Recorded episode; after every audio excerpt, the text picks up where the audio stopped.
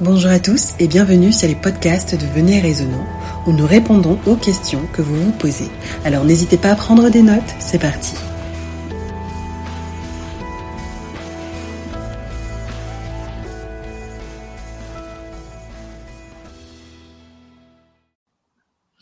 Alors, Elizabeth Stanton disait que l'Église et la Bible ont été les plus grands obstacles à l'émancipation de la femme. Aujourd'hui, nous voyons que beaucoup de femmes rejettent la Bible car elles sont accablées par un patriarcat qui les opprime, un patriarcat dans lequel des hommes chrétiens mobilisent la Bible pour imposer leur domination et supériorité sur les femmes. Il y a plusieurs exemples et différents aspects, mais aujourd'hui, concentrons-nous sur un aspect en particulier et qui turlupine de nombreuses chrétiennes. Quelle est ma place dans l'Église? Alors William, notre texte de référence est 1 Corinthiens 14, les versets 34 et 35. Que les femmes se taisent dans les assemblées, car il ne leur est pas permis d'y parler, mais qu'elles soient soumises selon que le dit aussi la loi. Si elles veulent s'instruire sur quelque chose, qu'elles interrogent leur mari à la maison, car il est malséant à une femme de parler dans l'Église. Alors la question du jour est simple. Selon la Bible, la femme chrétienne doit-elle garder le silence et n'espérer une instruction que de la part de son mari? Oui, merci Céline pour la question. Euh, déjà, euh, le christianisme euh, a aussi participé à la vision féministe aujourd'hui parce que certaines personnes ont pris les textes bibliques et ont fait de façon particulière, ce qui fait que ça a plutôt jeté le discrédit sur la Bible à cause de la réaction de beaucoup de chrétiens euh, vis-à-vis de la question de la femme. Mais si nous voulons respecter le contexte, parce que comme on dit toujours, un texte hors de son contexte est un prétexte. Et la plupart des personnes prennent les écrits de Paul pour pouvoir dire que, OK, comme dans 1 Corinthiens 14, euh, 1 Corinthiens 14, euh, dont tu nous as donné tout à l'heure. Oui, oui. Alors, ils prennent ce texte pour dire, ah, voilà, Paul a dit que la femme doit se taire, elle ne doit pas, elle doit, si elle veut s'inscrire, qu'elle qu'elle interroge son mari à la maison. Mais dans quel contexte Paul le dit? Ça, c'est la question que quelqu'un qui étudie la Bible doit, doit, doit se poser premièrement. Parce que avant d'aller dans, dans, dans, dans, pour traiter la question, Céline, je veux que, si c'est possible, si tu peux lire pour nous 2 Pierre 3, verset 15 à 16, s'il te plaît. 2 Pierre 3, verset 15 à 16. Verset 15 à 16. Croyez que la patience de notre Seigneur est votre salut, comme notre bien-aimé frère Paul vous l'a aussi écrit, selon la sagesse qui lui a été donnée. C'est ce qu'il fait dans toutes les lettres, où il parle de ces choses dans lesquelles il y a des points difficiles à comprendre, dont les personnes ignorantes et mal affermies tordent le sens, comme celui des autres écritures, pour leur propre ruine. Est-ce que tu vois ici? Oui tu vois déjà que même le Saint-Esprit a inspiré Pierre, qui était apôtre, de dire aux chrétiens de faire attention comment ils lisent Paul.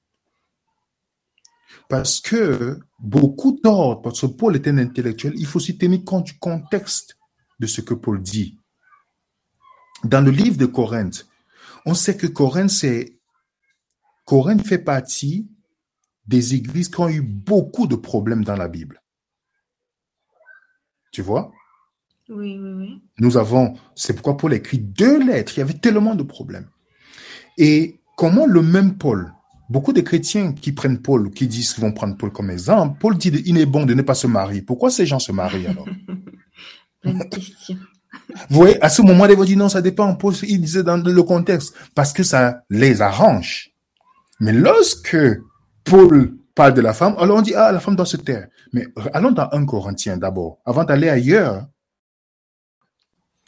Comment c'est possible que le même Paul, dans 1 Corinthiens chapitre 11, le verset 3, tu peux lire pour nous, s'il te plaît, Céline? 1 Corinthiens 11, verset 3. Le non, on va lire le verset 5. Euh, oui, le verset 5, pardon. 5, d'accord. Toute femme, au contraire, qui prie ou qui prophétise, la tête non voilée, déshonore son chef. C'est comme si elle était rasée. Waouh! Mhm. Toute femme, au contraire, qui prie ou qui prophétise, la tête voilée, ici là c'était la question si la femme a les cheveux rasés ou pas, c'est cette question. Mais remarquez bien, que veut dire cette femme-là priait où? Dans l'assemblée. Où il se réunissait à Corinthe. Cette femme prophétisait où? Parce que le mot prophétiser ne veut pas dire qu'elle est, elle est prophète. Le mot prophétiser veut dire prêcher, enseigner, partager. Alors, comment le même Paul, ça veut dire que les gens ne comprennent pas le contexte. Dans 1 Corinthiens 14, il parle des femmes qui faisaient du bruit dans l'église. Est-ce que tu vois? Oui, complètement. D'accord, ok. Mhm. Donc, ces femmes-là particulièrement devaient se taire et poser la question à leur mari chez eux. Mais Paul n'est pas en train de dire qu'en général, parce que si une femme doit prophétiser devant l'assemblée, il faut qu'elle ait le voile, si elle n'a pas elle a les cheveux coupés, il faut, mais ça veut dire qu'elle a la capacité de prophétiser, d'enseigner, de parler devant des personnes. Tout à fait. Donc, dans le même livre, est-ce qu'il y a une contradiction de Paul? Non, c'est parce qu'il faut respecter le contexte. Est-ce que tu vois? Les dons spirituels dans la Bible ne sont pas assignés qu'à l'homme masculin. Oui. Jésus n'a pas dit, vous recevez les hommes recevront le Saint-Esprit et ils vont prêcher l'évangile. C'est ce qu'il a dit? Ah, Absolument pas, mais malheureusement, les femmes euh, sont accablés par cette pensée. Hein. Exactement. Chaque homme et la femme ont des, des, fonctions différentes. Mm. Mais dans les dons spirituels, une femme, l'enseignement n'est pas que lié aux hommes dans la Bible, parce qu'il y avait les femmes prophétesses dans l'Ancien Testament. Les prophètes, celui qui sait c'est quoi prophète, doit se poser la question, un prophète c'est quoi dans la Bible? On lit par exemple Déborah dans Juge 4, verset 4. C'est quoi un prophète C'est quoi un prophète? Le mot prophète veut dire celui qui parle de la part de Dieu, donc qui prend la parole de Dieu et transmet aux autres. Céline, tu viens de lire un texte biblique, tu es en train de prophétiser. Tu as lu la parole de Dieu et tu me l'as transmis. Les gens voient toujours la prophétie comme, comme, comme des gens qui ont une vision, qui tremblent, tout ça, mais prophète veut dire quelqu'un qui prend la parole de Dieu et transmet. D'accord. C'est important de le souligner. Hmm. Tu, tu vois, on a les filles, on a, euh, Jésus qui était, euh, qui, qui, qui, est l'exemple suprême, il a quand même permis à une femme de s'asseoir à ses pieds pour écouter sa parole, ce que les rabbins n'acceptaient pas. Tout à fait. Tu vois, on a le même Paul. Si tu peux lire pour nous le livre de Romains, Romains chapitre 16. Alors, Romains 16. 16. Voilà, on va lire le verset. Euh, euh, on peut lire à partir du verset 1 à, à 4. Romains 16, des versets 1 à 4. Je vous recommande Phibé, notre sœur, qui est diaconesse de l'Église de Sancheré, afin que vous la receviez en notre Seigneur d'une manière digne des saints, et que vous l'assistiez dans les elle aurait besoin de vous, car elle a donné aide à plusieurs et à moi-même.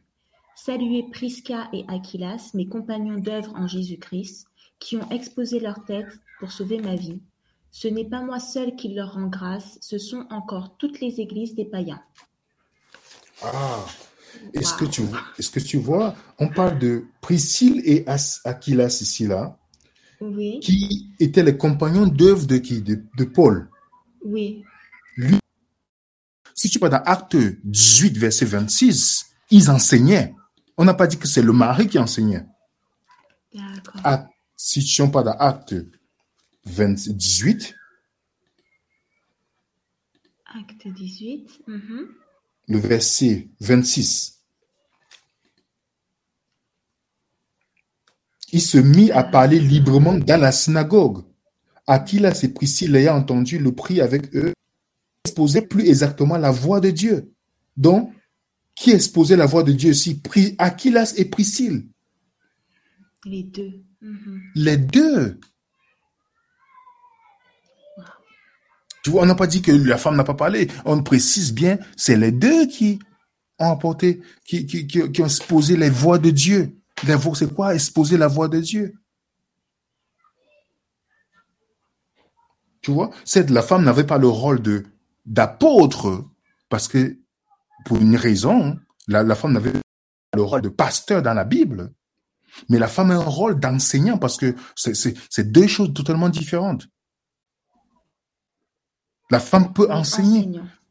Hmm. Oui, parce que la femme pouvait enseigner, parce que si tu parles, un prophète, c'est celui qui parle de la part de Dieu, donc tu, tu enseignes les gens sur ce que Dieu donne.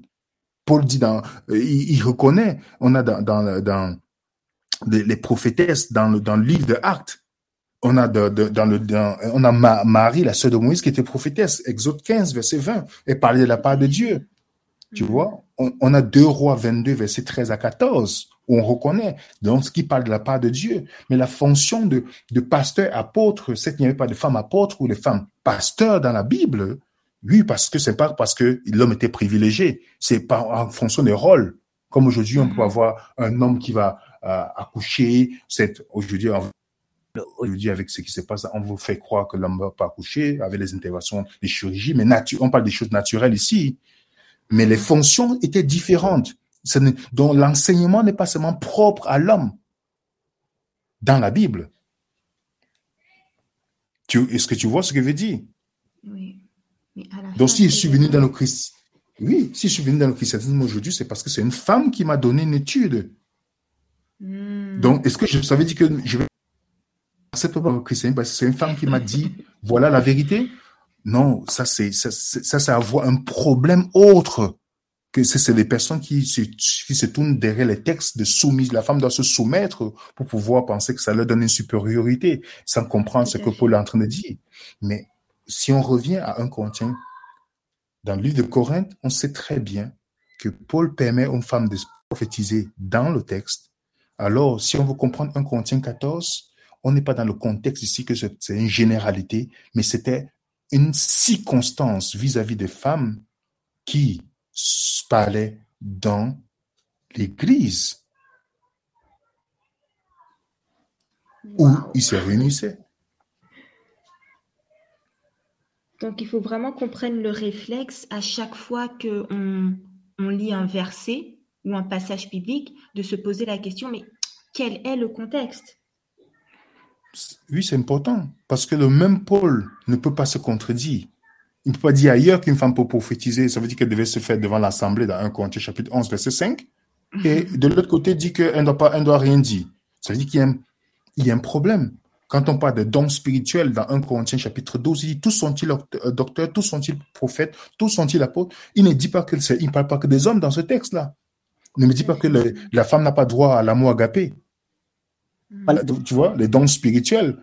Vous voyez qu'il y a, y a un problème, et ce qui se donne encore beaucoup de ces personnes qui utilisent ces textes hors de leur contexte, donnent matière aux féministes qui utilisent la Bible pour dire que la Bible est contre la femme. on a tout le courant justement euh, aux États-Unis. On a parlé d'Elizabeth Stanton euh, en introduction, qui justement euh, place la, accuse la Bible et place la Bible comme le, la base de la haine de la femme, de la soumission de la femme, etc., etc. Elle disait que c'était une entrave à la à l'émancipation de la femme. Et ça, c'est à cause de comportements justement de, de chrétiens. Oui, pourtant Dieu appelle, il faut, il faut, il faut, il nous faut aujourd'hui reconnaître ce que Dieu appelle, qu'il soit homme ou femme. Si tu as l'occasion dans un métro que quelqu'un te pose une question sur Jésus, tu ne vas pas dire que tu attends qu'un homme vienne parler.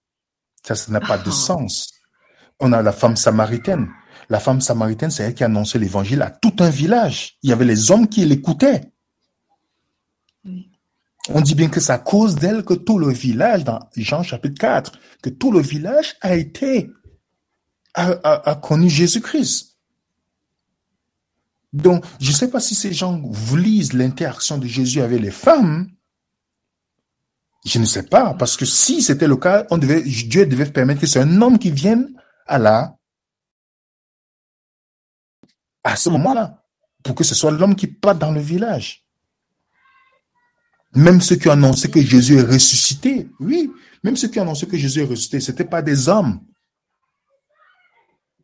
Jésus paru aux femmes et ce sont les femmes qui sont allées voir les apôtres pour leur dire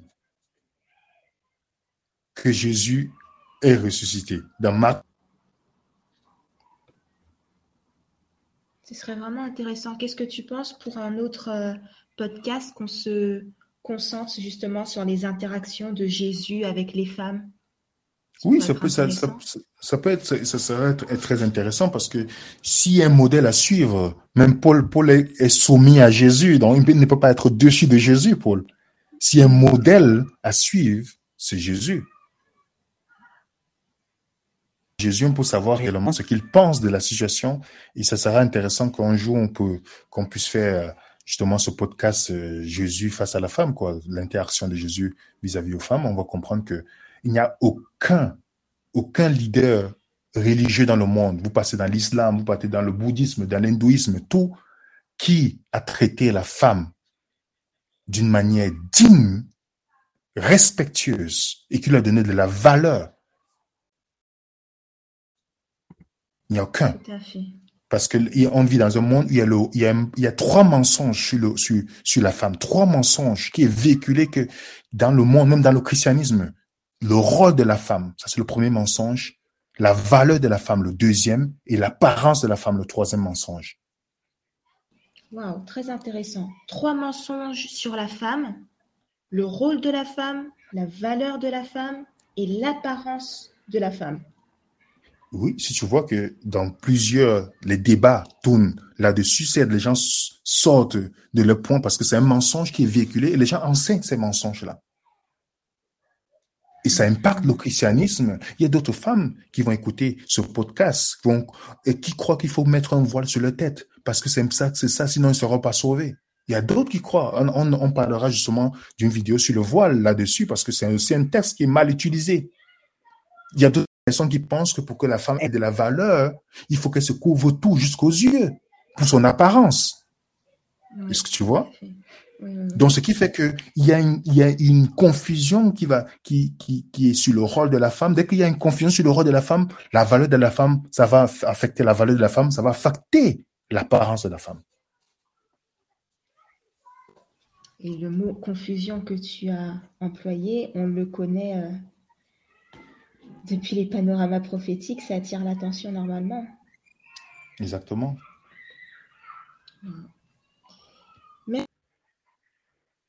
Euh, je voudrais juste que euh, tu répètes les textes euh, pour nos auditeurs pour qu'ils puissent encore étudier à la maison. les dire, mais alimenter justement l'incompréhension de 1 Corinthiens 14, versets 34 à 35. Tu as cité 2 Pierre 3, versets 15 à 16. Oui, ça c'était pour montrer que quand on lit Pierre, hein, quand on lit Paul, on doit faire Attention, parce que même Paul nous dit, même Pierre nous, nous donne déjà des indications par rapport à ça. Après, nous avons parlé de 1 Corinthiens chapitre 11, verset 5, où Paul dit le contraire. Mm-hmm. Tu vois, et puis on a Romains chapitre 16 qu'on a lu verset 1 à 4, où on voit qu'il y avait les compagnons, parmi lesquels Priscille et Prisque, euh, euh, j'oublie le nom, hein, excuse-moi. Aquilas, oui, oui. Voilà donc. Et on voit, on a vu que dans Acte 18, verset 26, que ces personnes étaient des, l'homme et la femme, ils ont enseigné la voix de Dieu. Donc, on a l'interaction de Jésus avec la Samaritaine que je peux considérer quelqu'un de lit. On a Luc chapitre 8, on a les femmes qui suivaient Jésus. Jésus ne les, a jamais chassées. Dans Luc chapitre 8, verset 1 à 13. Et on a les prophétesses dans la Bible, c'est pas une prophétesse. On a par exemple Déborah, on a dans le nouveau dans le livre des Actes les prophètes, les prophétesses. C'est quoi un prophète? Un prophète qui parle de la part de Dieu, donc qui prend la part de Dieu transmet. Ça, c'est un enseignement. Tout à fait. J'ai pris toutes mes petites notes. je te remercie, William. Euh, je pense que les auditeurs aussi ont pris leurs leur euh, petites notes et de toute manière, euh, ils ne vont pas hésiter à réécouter ce podcast riche en informations et j'espère que beaucoup de femmes euh, sont en train de souffler et ne sont pas en train de culpabiliser parce qu'elles ont osé prendre la parole un jour. Et comme on l'a dit, euh, si Dieu le veut, nous aurons d'autres podcasts sur justement euh, la femme. Donc, William, je te remercie encore une fois et on dit à nos auditeurs à bientôt si Dieu le veut. Oui, à bientôt si Dieu veut. Bye bye. Ouais. Merci de votre écoute. N'oubliez pas de nous envoyer toutes vos questions à l'adresse mail venez.et.raisonnant.com. Nous vous disons à bientôt, si Dieu le veut, pour un prochain podcast de Venez et Raisonnant.